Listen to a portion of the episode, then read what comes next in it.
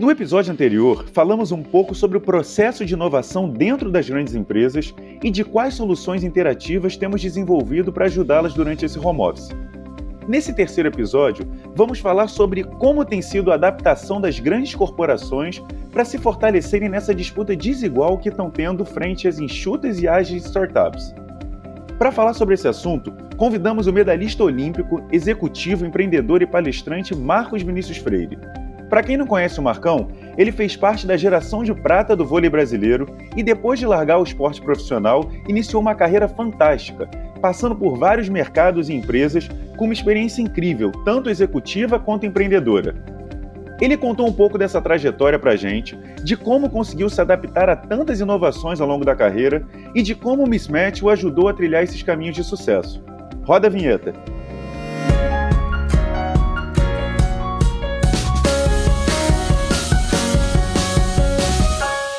Bem-vindo ao Player Talks. Eu sou Flávio Stoliar, CEO da Player 1, uma agência de interatividade que acredita que antes da tecnologia, a maior inovação no mercado está na relação entre os colaboradores e deles com o seu trabalho.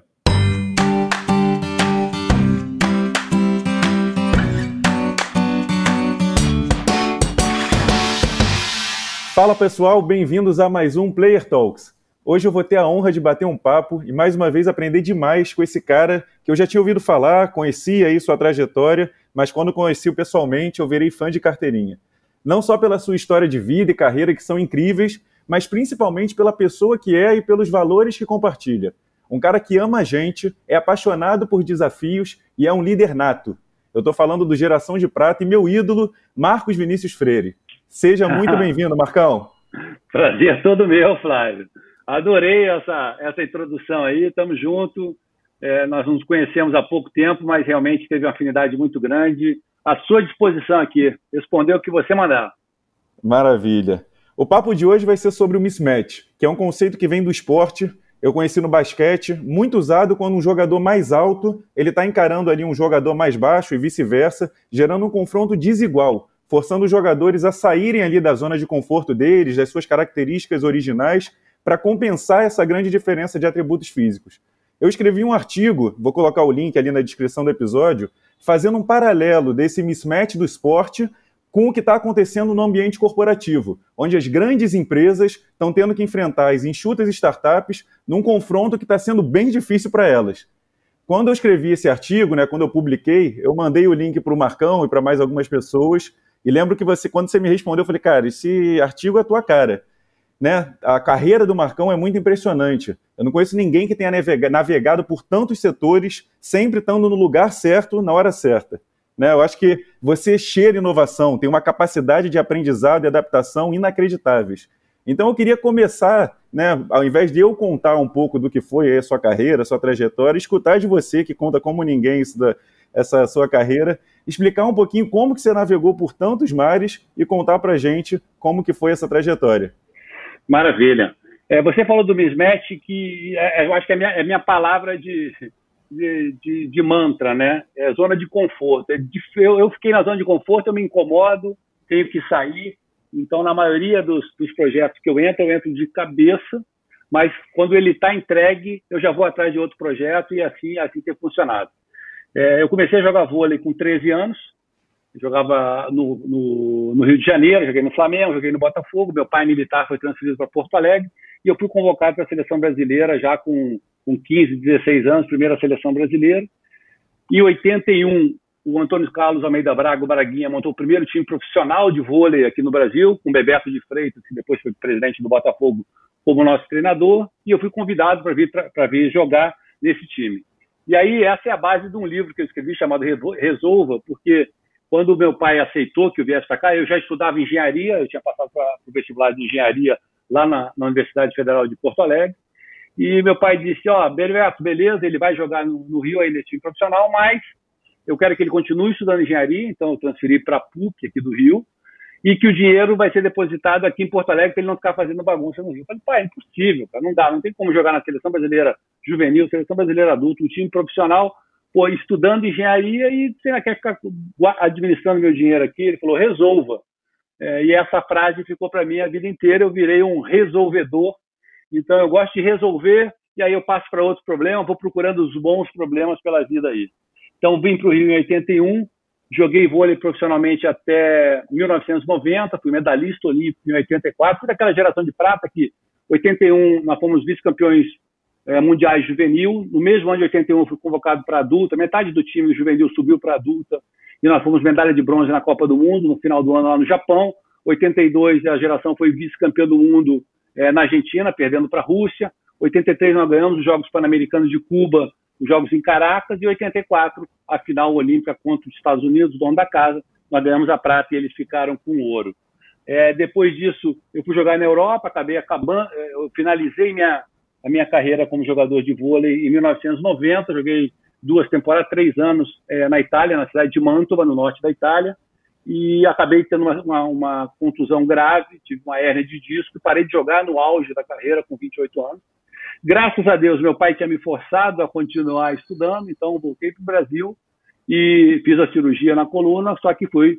É, a, a engenharia eu já tinha, eu já tinha transferido para economia, acabei me formando em economia, tenho um MBA em marketing, em seguros, e depois eu vou contar que continuo estudando, continuando estudando até hoje.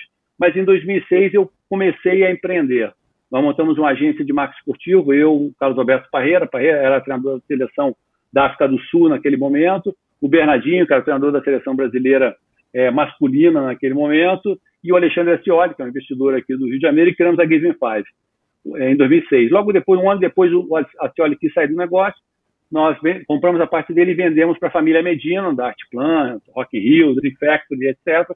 Criamos a Dream Factory eu virei o CEO é, de, é, de, desse grupo, eu era sócio e CEO, né, já era sócio da Game 5, e fomos, e fomos para a Dream Factory. E em 2009, quando nós ganhamos o direito, na verdade, em 2008, quando a gente entrou no BID para participar, para trazer os jogos para o Brasil, eu fui convidado, eu tinha sido voluntário durante 10 anos no COB, é, eu tinha ido desde a Olimpíada de Sydney até a Olimpíada do Rio, eu fui a todas as Olimpíadas nesse período e eu fiquei é, com a incumbência de preparar os atletas. Eu cuidava do time Brasil, ou seja, de todas as 42 modalidades esportivas, masculino e feminino, que iriam representar o Brasil em 2016.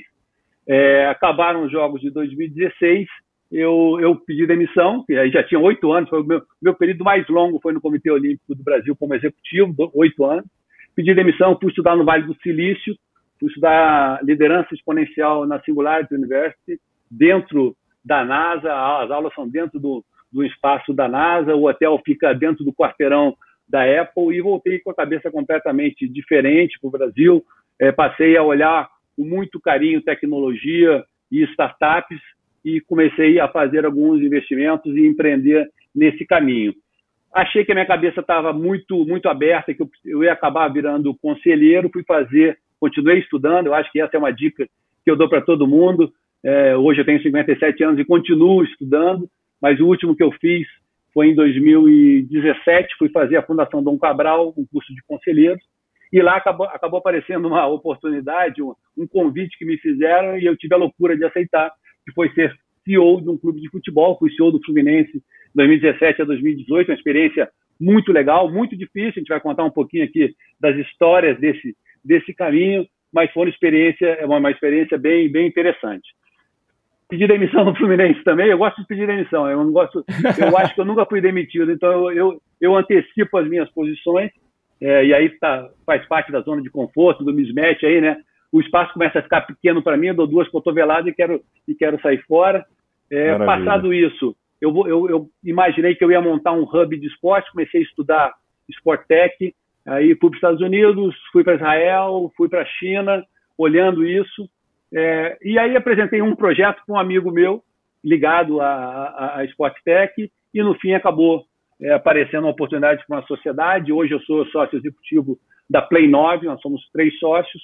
Um sócio é hoje o youtuber mais famoso do Brasil, Felipe Neto, tem 40 milhões de seguidores é, e tem, tem um canal gigante. É, o outro sócio é o João Pedro Paes Leme, foi diretor da TV Globo durante 25 anos, foi correspondente primeiro como jornalista em Paris, em Londres, 10 anos na Fórmula 1 acompanhando, é, depois virou diretor, diretor de esporte e se especializou depois de 2016 em mídias, em mídias digitais. Nós montamos a Play 9, que é uma curadoria de conteúdo digital. Hoje a gente tem vários canais, a gente tem um volume é, impressionante. A galera da pesada, né? É, a turma, a turma, a turma boa e cada vez chegando mais, né? Maravilha, cara. É, toda vez que eu escuto aí você contando um pouco da tua carreira, e por isso que eu vou te pedir para repetir, né? É, eu fico muito impressionado. É, é, muito versátil, é muito vitoriosa e realmente o pessoal tem que conhecer porque é único, né? Mas voltando lá atrás no vôlei, né? Que para a gente começar aí nosso bate-papo, historicamente o Brasil sempre teve seleções mais baixas e principalmente, né? Na sua geração de prata, onde estava começando a se profissionalizar o vôlei aqui no Brasil é, devia ser muito complicado de você se preparar para encarar essas outras seleções muito mais fortes e estruturadas. Como é Sim. é que vocês faziam essa preparação para vocês conseguirem encarar de igual para igual e ter tanto êxito aí com a geração de prata que marcou a história do esporte? Cara, essa pergunta é muito legal, porque eu, eu falei que em 81 eu ainda era juvenil e nós fomos. É, a primeira medalha da história do Brasil é essa: medalha de prata no Campeonato Mundial Juvenil de 1981 em Colorado Springs. Quando nós voltamos para o Brasil, e o Nusman era o presidente da Confederação Brasileira, o Bebeto era o treinador tanto do juvenil como do adulto, o Nusman deu meio que uma pressão que os seis titulares do juvenil teriam que ser convocados para adulta e que pelo menos quatro fossem à Copa do Mundo no fim do ano. Porque a conclusão que eles chegaram era, o que você acabou de dizer, o time do Brasil era um time baixo, era um time muito experiente, mas era um time não vencedor. Tinha sempre o que a gente chama de bengala no esporte, né? Ah, se eu treinasse mais, eu teria ganho. Ah, se eu tivesse viajado para a Europa para fazer um período de, de experiência diferente, eu teria, eu teria ganho aquele jogo. Ah, se aquela bola não tivesse batido. Então você tem sempre uma bengala para justificar a derrota. E a gente vinha de uma vitória, né? uma medalha no Campeonato Mundial, uma medalha de prata, uma final mundial contra a Rússia. É, e, e essa, esse detalhe que você falou era uma das nossas diferenças. Essa geração era uma geração alta. Então, eu com 1,95m, Xandó com 1,95m, é, Domingos Maracanã com 2 metros, Leonídio com 1,99m. Então, esses caras foram, é, fizeram esse mix. E a passagem engraçada é que o cara que foi cortado da Copa do Mundo é, para eu ir no lugar dele, que a minha posição era atacante ponta, é o cara que era o meu ídolo, tinha sido meu ídolo. Tinha, quando eu joguei no Botafogo infantil, ele jogava no adulto. É, o nome dele no esporte chama Suíço, o nome dele é Jean-Luc Rosat. Eu jogo com ele até hoje aqui na rede do Barra Mares. E, cara, ele era o meu ídolo. Então foi um negócio meio chocante para mim, assim, de cara, eles vão cortar o suíço para ir na posição dele, mas foi um, um, movimento assim que foi um movimento que deu o start do voleibol do Brasil. Foi essa mudança, o time misturou a experiência com a altura e com a cabeça de vencedor, assim, é, porque você tem que respeitar o adversário, mas também não respeitar demais, senão você acaba entregando. Eu acho que esse misto foi que fez o início da, dessa de, de, dessa sequência que eu falei, 81, 82, 83, 84, e que depois virou meio que um modelo de uma fábrica né, de treinadores fazendo dos jogadores. E aí do masculino foi para o feminino, do, do, da quadra foi para a praia. E hoje o Brasil é a maior potência do mundo no voleibol. Se você somar masculino com feminino, quadra com praia, não tem para ninguém. Muito bom. A gente trabalha aí, conversa muito com o mercado corporativo e principalmente com o pessoal de RH. Você falou aí de montagem de equipes e eu sei que você é um líder nato, você pulou a parte aí de você ser capitão em um time da Itália, né? Queria que você contasse um Também. pouquinho disso. É... O que, que você pega de principais ensinamentos, né? Depois de uma equipe montada, como que você consegue aplicar, treinar? O que, que você traz do esporte para dentro aí do ambiente corporativo e do, das iniciativas que você tem feito? Cara, pergunta maravilhosa. Eu cheguei até a escrever um livro sobre isso já, né? E lá tem vários, eu criei avatares e brinco que tem alguns avatares que são titulares no meu time, tem alguns avatares que são reservas, que têm que ser treinados para virarem titulares, e tem uns avatares que a gente pode botar no mercado e vender que eu não quero comigo. E os nomes são muito engraçados, e normalmente a turma de RH, eu faço palestras, né? É, assim, faço profissionalmente palestras contando essas histórias, e dou mentorias também para executivos, e uso muito esses perfis aqui para o cara entender aonde tem, onde ele tem pontos fracos, pontos fortes, porque os avatares e, e, a montagem de uma equipe, nunca o cara é um avatar só, né? Ele é uma soma de alguns avatares, ele é fraco em alguns e precisa melhorar, nos outros ele é muita exposição, ele precisa dar uma diminuída, então tem o goleador, tem o detetive, tem o inventor, tem o sabe-tudo, pavão, mineirinho, baba-ovo, corneteiro, tem, tem assim, é, é, bem de, e é engraçado que quando eu vou criatividade para os nomes não faltou. Não, não faltou. E quando eu vou nas empresas, os caras começam a escrever no livro o nome Pô, é esse aqui, Baba Ovo, já sei quem é. Bota lá, Joãozinho. Pô, amigão, é. amigão, o cara chama todo mundo de tiozinho, né? todo mundo de sobrinho, chama todo mundo pelo diminutivo, falou, amigão é o não sei quem. Atrasildo. Eu vou, dar, vou ler só um pedacinho aqui, Atrasildo. Ele, che ele sempre chega depois do horário, atrasa para eventos, reuniões e aeroportos. Sua frase, sua frase preferida é desculpe-me, eu me enrolei. E sabe por quê? O Atrasildo coloca a própria agenda na frente da agenda do chefe, dos subordinados ou dos pares. Considera os próprios compromissos os mais importantes do mundo. Então, tem sempre uma boa justificativa para o atraso. Pior do que isso, mesmo chegando no meio da reunião, ele não se encabula de ficar no celular trocando mensagem no WhatsApp ou respondendo e-mails. Beleza.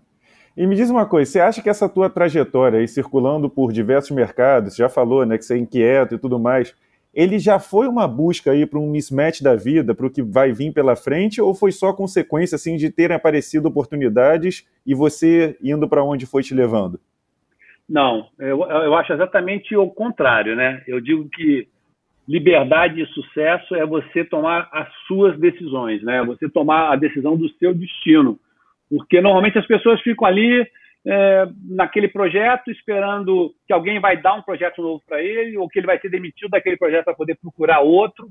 E como eu sempre fiz duas coisas ao mesmo tempo, e eu conto sempre essa história, né? Em 1984, o cara ser medalhista olímpico com 21 anos eu estava em engenharia na PUC, educação física no fundão. É coisa de maluco, para fazer duas coisas. Ah, eu trabalhava, eu era diretor de banco, eu trabalhava na televisão e eu tirava férias para como voluntário ir à Olimpíada do outro lado do mundo, lá em Sydney.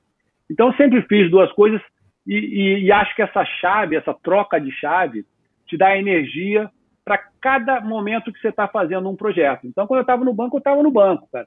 Eu saía dali, ia lá para a Globosat ou para a TV Globo, fechava a chave do banco, esquecia crédito, seguro, previdência, e, cara, e focava no, no evento. Pô, saía dali, ia para o COB para uma reunião, para uma missão sul-americano, pan-americano também, eu fui a seis pan-americanos, fui a sete jogos sul-americanos, cara, mesmo como voluntário durante dez anos, você troca a chave de novo, você tem que ir desligando a chave e sabendo que, é, é, é, principalmente hoje, eu, eu acho que eu, eu nasci um pouquinho é, fora da minha geração, né? Assim, eu gosto de gente. Eu gosto, eu gosto. Então eu gosto de trocar. Então, tipo, você precisaria estar dando mentoria? Não, precisar não precisaria, mas eu sei que tem gente que precisa desse tipo de conversa, que eu posso ajudar. É, tem gente que paga por isso, porque é, é importante você também dar valor para a tua hora, para a tua conversa, para a tua experiência. Então, são cinco conversas diferentes durante toda a semana e cresce os dois lados. É uma troca maravilhosa.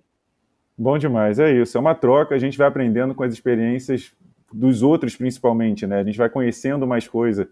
E com certeza isso aí é resultado de você ter conseguido navegar por tantos lugares diferentes. Agora me diz uma coisa, ainda no, do mismatch, né?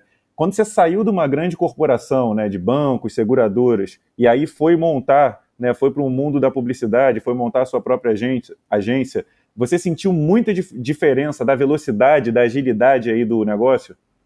Ah, total. Eu estava saindo, eu saí de uma empresa, a Aeon, em 2006, quando, eu, quando a gente montou a Given Five, a Aeon tinha 11 mil funcionários no mundo. 11 mil. E eu fui montar a, a, a, agência com meia dúzia, né? Então era, era completamente diferente. E a Aeon, para você aprovar alguma coisa, ela tinha que ir para São Paulo, de São Paulo tinha que ir para Miami, para Miami tinha que ir Chicago, onde era a headquarter, para voltar de novo, enquanto que você sentava ali com três sócios, dois decidiam e a gente em um dia fazia o que lá né, na outra empresa demoraria três meses. E assim você vai e depois você vai testando muitas coisas em função dessa velocidade, né? Que é o que é o que é o que é o desenho da startup, o desenho do pensamento exponencial lá do lá do Vale do Silício, onde eu fui estudar um tempo depois.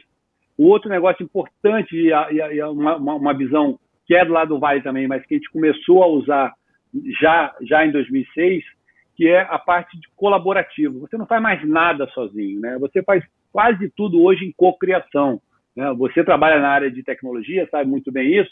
Você não vai desenvolver um negócio 100% teu. Você vai fazer você, a tua, a tua Play One lá, com a, com a Play 9, com, com mais alguém do, da Ernest Young, com mais um cara, pô, lá, seu, da PUC, né? E vão misturar esses conhecimentos e vão acabar criando um, grande aplicativo uma, uma solução para algum problema. Então, esse tipo de, de, de velocidade e de atuação nas grandes corporações hoje você tem uma lentidão. Está mudando também, tá? Eu tenho A gente tem feito muita, muito, muitos trabalhos agora na Play 9 com grandes marcas e elas já entenderam também. A, a molecada subiu muito rápido, né? Hoje eu tenho 57 anos, para arrumar algum um CEO de alguma dessas empresas que tem a minha idade é quase impossível. São todos mais novos do que eu, então eles já chegam com essa cabeça é, com uma velocidade diferente. E qual que é o caminho, então, para essas grandes corporações conseguirem acompanhar as startups? Como dá um exemplo aí do que, que tem acontecido, que você está falando que está mudando, uhum. e eu também sinto que está mudando, é, que possa dar uma luz no fim do túnel aí para essas empresas que estão sentindo muito forte a entrada das startups.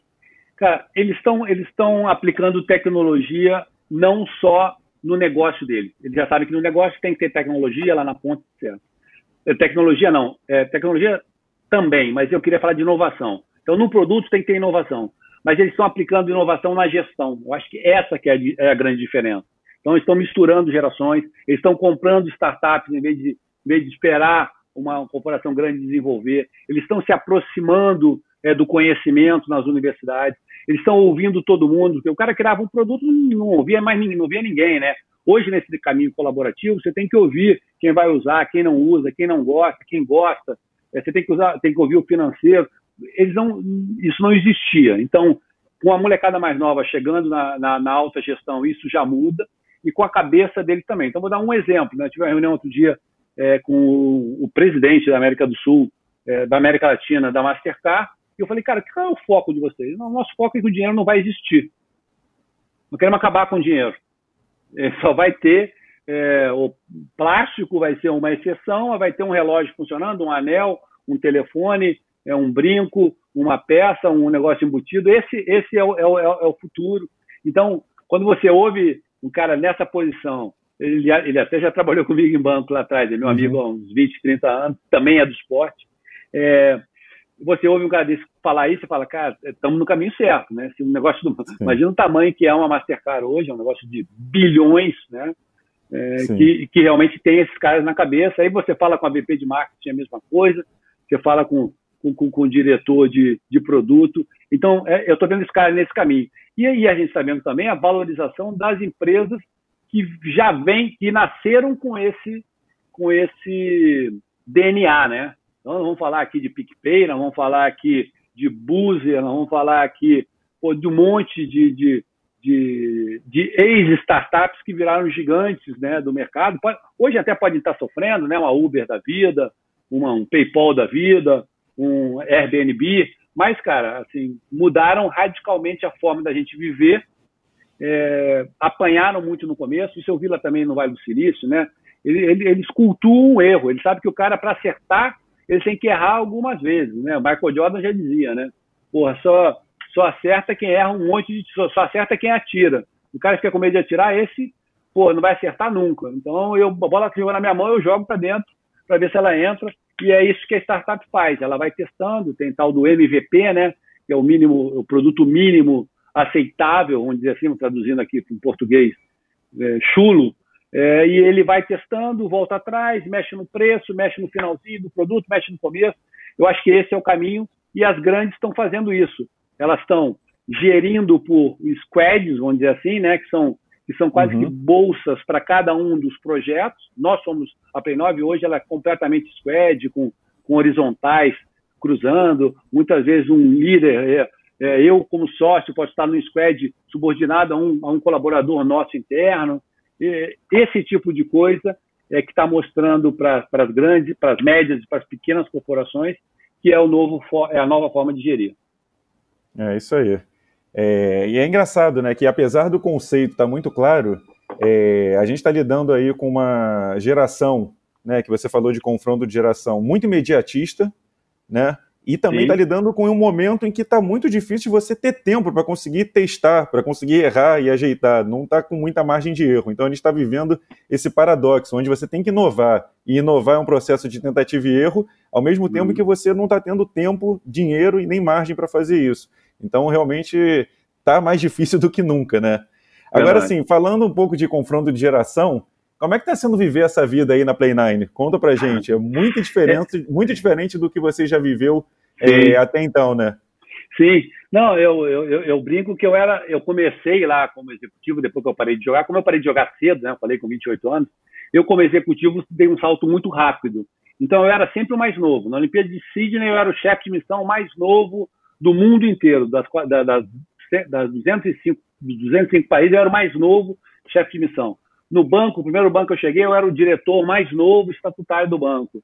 E agora é exatamente o contrário, né, cara? Eu tive uma ajuda de um amigo meu, que chama Pedrinho Salomão, que escreveu um livro, né? Um livro eu recomendo para todo mundo que, que, que vive essa, essa transição entre gerações, que precisa administrar essas diferenças, que chama Líderes. Líderes só que com Y e com Z no final. Mas, ele, mas ele, o Líderes é, é espetacular porque ele, ele te joga exatamente nessa. nessa é, é, quase que um caldeirão, né? Que você tem que medir algumas vezes a, a, a palavra, as palavras e ir trocando com ele. Você, sabe que vai colaborar, né? Meu cabelo branco, que é bem branco, é, é, colabora. Você tem diferenças entre. A minha vantagem, eu acho, é que eu tenho os filhos meio que no meio do caminho, né? Então, eu estou com 57, Sim. eu tenho de 35 e tenho de 25. Só que lá na, na Play 9, hoje a gente tem os garotados do TikTok com 13 anos, né? E a gente foi buscar uma plataforma de inteligência artificial. Então a gente tem lá um, um parceiro que é, a, que é a Kenobi, que é uma ferramenta, cara, e, e, e, assim, é uma mistura total, né? Porque antigamente você, você olhava currículo no papel, hoje o papel já não existe mais, a inteligência artificial lê o currículo, as, as primeiras três provas são eletrônicas, você nem vê o, você vê o candidato, mas ele é filtrado, né? Então mudou é, e você tem que se adaptar para isso. Eu acho que essa é a minha a minha característica é adaptar rapidamente, porque porque o jogo igual o meu jogo, né? O vôlei tinha vantagem, deixou de ter vantagem, não tinha antena, passou a ter antena, podia pisar na linha, agora não pode mais. Então você tem que ir adaptando para jogar o jogo bem jogado. Muito bom. Agora, dentro aí, até pegando o que você falou agora, né, dessa, dessas contratações, você vê que esse momento novo que a gente está vivendo influenciou, teve alguma influência na, na escolha dos perfis ou nessa escolha aí do pessoal que vocês estão contratando para Play pergunta, 9? Pergunta espetacular. Se você olhar as vagas, eu vou até aqui, eu vou abrir aqui para poder dizer duas ou três. Nós tivemos que inventar nomes. E é engraçado, nós recebemos 900 currículos. Olha que absurdo. Caraca. É. Em, sete, em, sete, em nove dias agora. Em nove dias, 900 currículos para 15 vagas. É, e mesmo e aí o cara tipo, ele coloca em duas, né? Porque ele fica na dúvida. Pô, será que eu sou estrategista de branding digital content ou eu sou analista de branding, brand, brand e digital content? Gerente de canal. Não existia gerente de canal. Não existia gerente de canal. Existia gerente de canal lá na Globosat, né? O cara é do, do Multishow ou do, do Sport TV. Mas hoje não. Hoje, cara, nós temos 14 canais. Nós temos um canal só de games, né? Que é o Final Level. Até é uma sociedade mais. É, é até diferente, né? Os três sócios da Play 9 são sócios lá. Isso é legal também uhum. de contar. O que, que, a gente tem, o que, que a gente fez na, na, na, no Final Level? Nós somos sócios, meio, os três, com a Go for It, que é do, do Mark Lehman, do filho do Jorge Paulo Lehman, com Cezinha Vilares.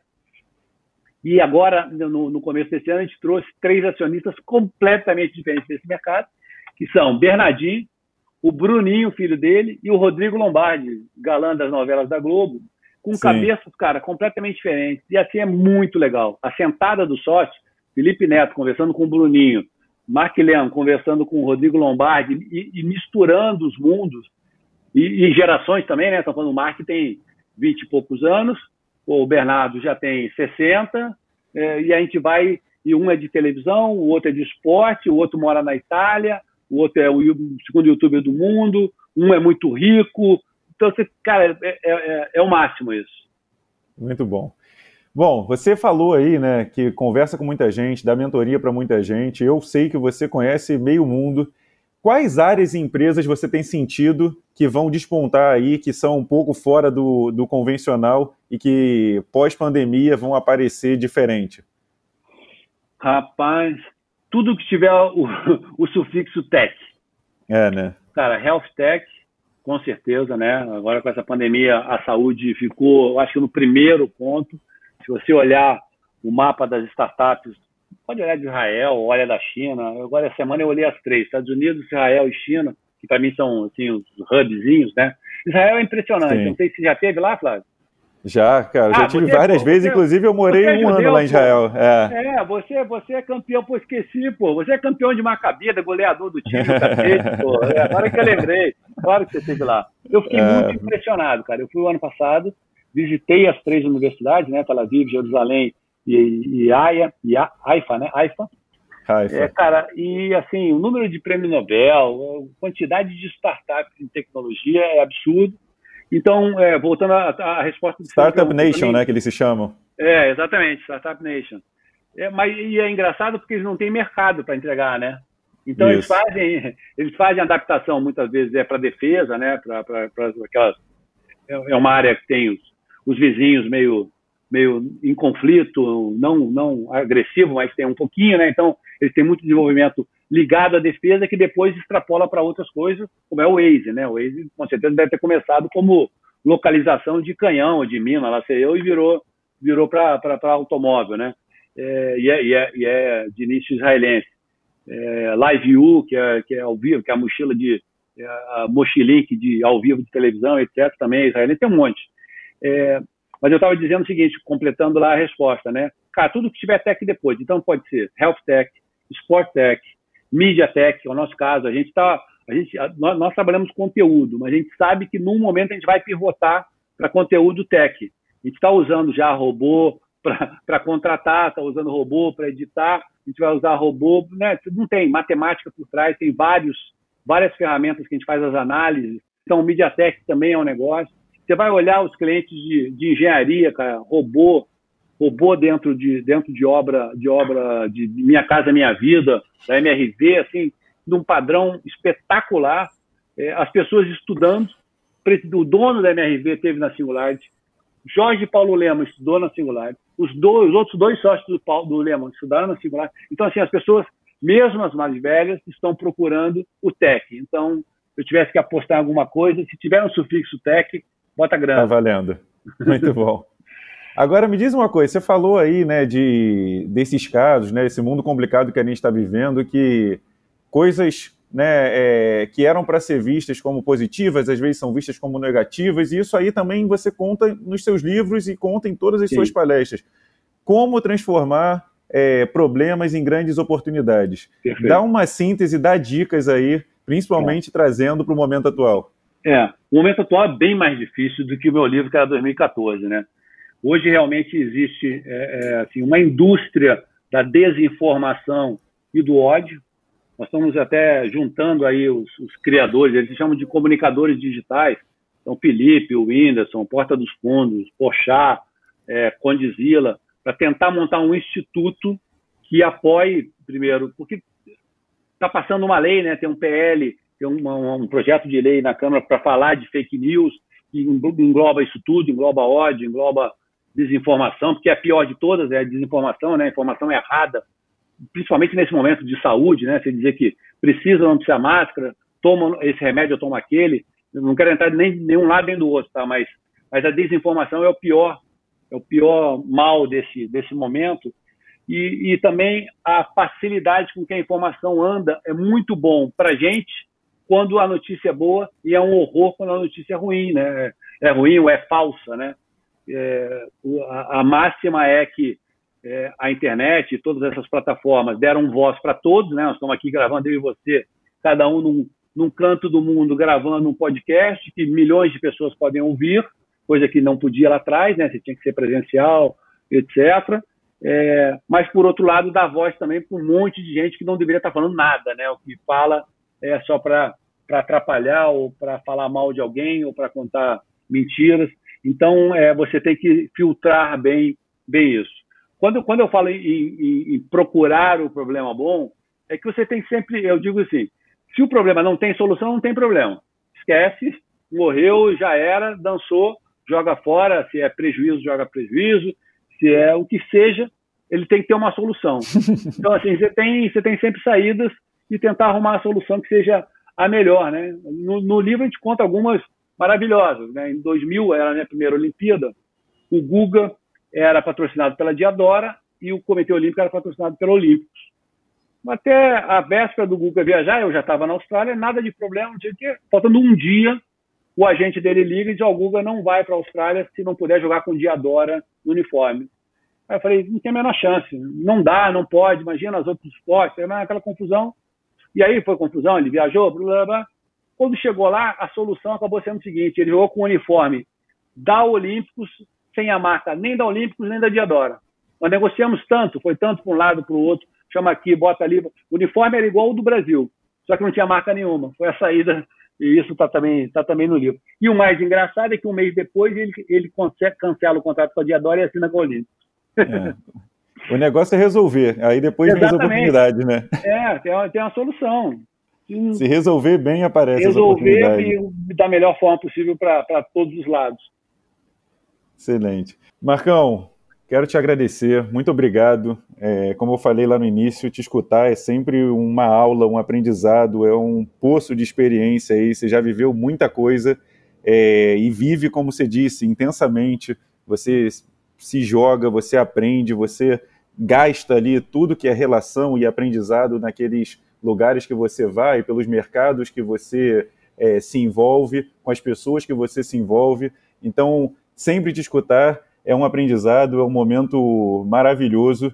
Então, novamente, muito obrigado. E queria que você finalizasse contando aí, mandando uma mensagem aí desse momento tão complicado, onde está tanta gente passando por dificuldades, não só financeiras, mas principalmente é, psicológicas, né? A gente está num momento difícil e queria que você deixasse uma mensagem aí para o pessoal, você que é um cara tão positivo e que consegue transformar em momentos de dificuldade em coisa boa.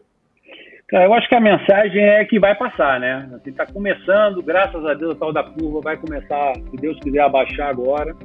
Eu acho que a gente tem que tirar alguns aprendizados, né? E já estamos tirando dessa, dessa pandemia. É, se preparar de forma diferente, porque pode vir um retorno, pode vir outras.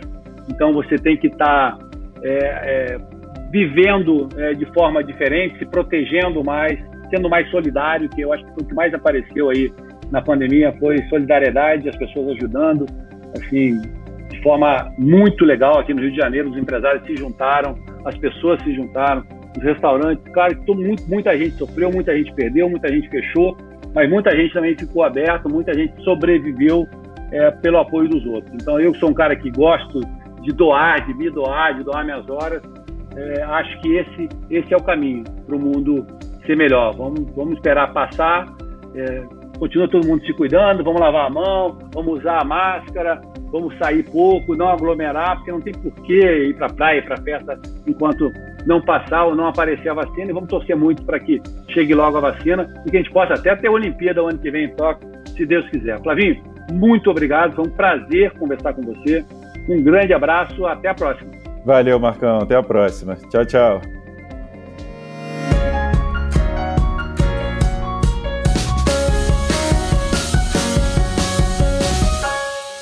Se curtiu esse episódio, se inscreve no nosso canal, compartilhe com os amigos e siga Player 1 nas redes sociais para conhecer um pouco mais do nosso trabalho. Muito obrigado por nos ouvir e até o próximo Player Talks.